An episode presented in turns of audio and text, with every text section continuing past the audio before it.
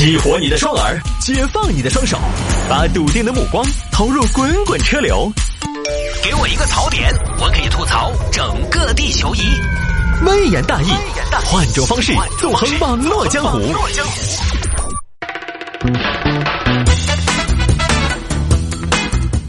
我们有位朋友啊，在听节目就说鸡娃这个事儿，说都想帮下一代跨越阶层，帮下一代跨越阶层，你自己努力啊，你你你去鸡娃干啥呢？是不是？娃那么的不好鸡。好了，不说了。哎呀，教育娃娃这个事情呢，亲子关系这个事情呢，是门学问，它是很系统的。它其实，在很多地方呢，都是要花很长的时间去学习、去摸索、去总结的。去实践的，所以我呢，也就是什么呢？大家听节目，我提供一个思路嘛，提供一个我自己的想法，互通有无，哎，切磋而已，探讨而已，不是说我我这个就是对的，我觉得我是对的，我就把我的这个观念用在我的孩子身上。每个孩子也不一样，每个家庭也不一样，父母也不一样，你希望他以后做的事情都不一样，所以这个一定是因人而异，因材施教的事哎，我只是个人觉得呢。我作为一个女儿奴吧，我觉得咱俩的这种关系是非常重要的。哎，我也需希望呢，在往后的日子里，我不要给他施加那么大的压力。我通过我自己的努力，可以让他的成长环境相对的轻松一点。啊，就这么简单。好了，不说了。来，有听众还摆一下这个事情：两个小伙子划船从杭州到北京，说的是杭州两个小伙子前两天买了一艘皮划艇。然后呢，从杭州出发，走京杭大运河到北京，因为两个人没这方面的经验，所以六个小时划出去了五公里，一个小时不到一公里。最后呢，在河上转圈的时候被水警发现了。你俩干嘛呢？哎，上北京。上北京，上北京，你在这儿划啥船？同志，我们这是划船上北京啊。划船上北京，对呀，京杭大运河嘛，开航了吗？京杭大运河划这船去，你俩这整的挺浪漫啊！起来，起来，起来，不要搞事啊！我没有搞事啊！京杭大运河，大运河运河的嘛，运河它就是运输用的呀。就你们俩这个小皮划艇还能走大运河？赶紧上去！你们这个船走不出杭州就破了。不，不会吧？我这个牌子货。你再牌子货怎么了？再牌子货你也是个皮划艇，你知不知道？你这个大小的船遇到大船会造成什么？造成什么呀？造成船汐，什么汐？船汐，传销，船汐。就你遇到大船会被大船吸过去，没看过那些海难灾难片呢？啊，大船吸过去，你最后会跟大船撞在一起，到时候你就人仰马翻。哦船汐哈，还有这个汐，那不然呢？有句话我跟你说，两个两个小伙子，欺山莫欺水。你俩也不是鲁滨逊，也不是达伽马，更不是蝙蝠侠。买个迪卡侬的皮划艇，你就想上北京？皮划艇、水上自行车都不能上主水道。哦，不能上主水道，那那有没有辅道啊？河沟也行啊。我这我都拍视频了，立下了 flag，京杭大冒险才刚出发。走出来五公里，这就回去了。起来，我管你回不回去。起来啊，我们这执法呢，就这么事儿啊。这个事情呢，我就不多演了，时间的关系。因为呢，这个当事人呢，他实际上呢，我为什么不想多演呢？就是这种设计出来的事儿，我现在不想演。但是听众呢，投稿比较踊跃，我还是分享一下。但是呢，设计出来的事情我不想整。这个当事人呢，他就是 B 站的一位 UP 主，他搞这些事情呢，无他。一方面呢，可能也觉得自己作嘛好玩；另一方面呢，他还是为了流量，为了自己的视频有点素材。这个就跟之前跟大家分享的，去年年底的时候有一个从西班牙骑马回国那个哥一样嘛，最后被证明他在国内，还回什么国啊？本来就在国内，说白了就是图流量。那些视频博主 KOL 很多都是这样的，他平时呢需要不断的发东西出来，他就得不停的去体验生活，累积素材。但在一些需要体验生活的领域呢，可能竞争又非常激烈。那找不到素材，找不到生活怎么办？因为我们大多数的普通人生活大多就那样，我们的生活日常没什么惊天动地，没什么波澜壮阔。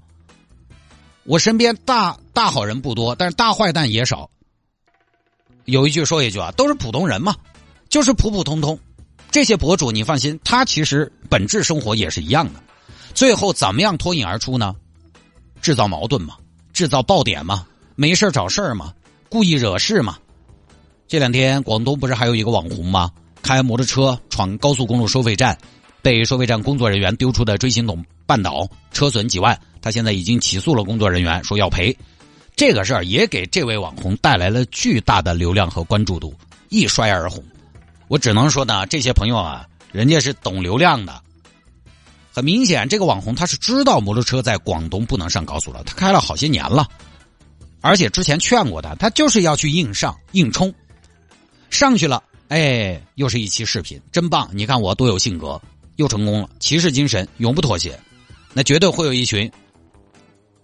摩友或者说有些个别鬼火少年支持他，没上去我也可以拍一个视频。现在摔倒了更好了，素材更更劲爆了，更刺激了。总有网友觉得你硬闯在先的嘛，你曝光出来，这不属于自爆吗？就觉得你不会这么笨吧？这不属于自爆吗？你违章自违规在先呐？你这样爆出来，对自己口碑有什么好处？恰恰不是，因为互联网巨大的流量里面占各方的都有。他这种行为，不喜欢他的会更不喜欢他。但是这有什么呢？不喜欢他的本来就不是他需要维系的受众，他根本无需我们的喜欢。你只需要把支持他的人啊，他只需要把支持他的人绑得更紧就行了，他就会某种意义上的刻意的迎合喜欢他的人。某种程度上，他现在这个操作就成为了部分人心中的英雄，目的就达到了。所以，确实是短视频的出现呢，把人有的时候做事情的动机都变得很复杂了。一些博主、网红通过演绎、通过剧本摆拍出来很多极端的世界，就都是为了流量。我现在看新闻哈，但凡看到那种摆拍痕迹比较明显的视频，我都直接划过。这二年你就发现短视频啊，就这么巧，一些偶遇，一些偶遇，恰好就被视频记录下来了。一些意外的巧合，恰好呢。当这个巧合发生的时候，就有一个摄像头在那比起的。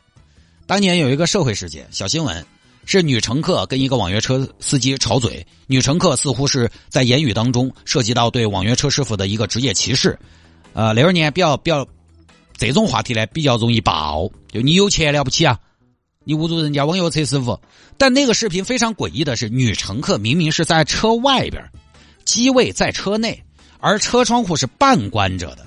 就那种环境，外面乘客女乘客的声音特别清楚，那个收音效果一听就是，是别了小蜜蜂的吧？就是我们说的小蜜蜂，就是那种小话筒啊，收音的 一个话筒，一听就很假。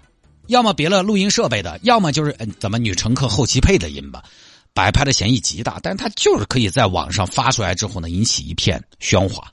我觉得呢，这事儿是这样，冒险精神很重要，我也觉得创新精神很重要。但如果这种获取流量的方式涉及到违规违法，这就不太对了。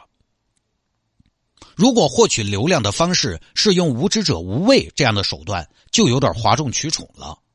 但是这个也没其他办法，我们只能从需求端让这种现象冷下来。当然这个很难，因为你要让十多亿人呢持同样的观点看。同样大家都喜欢的东西，那不太现实。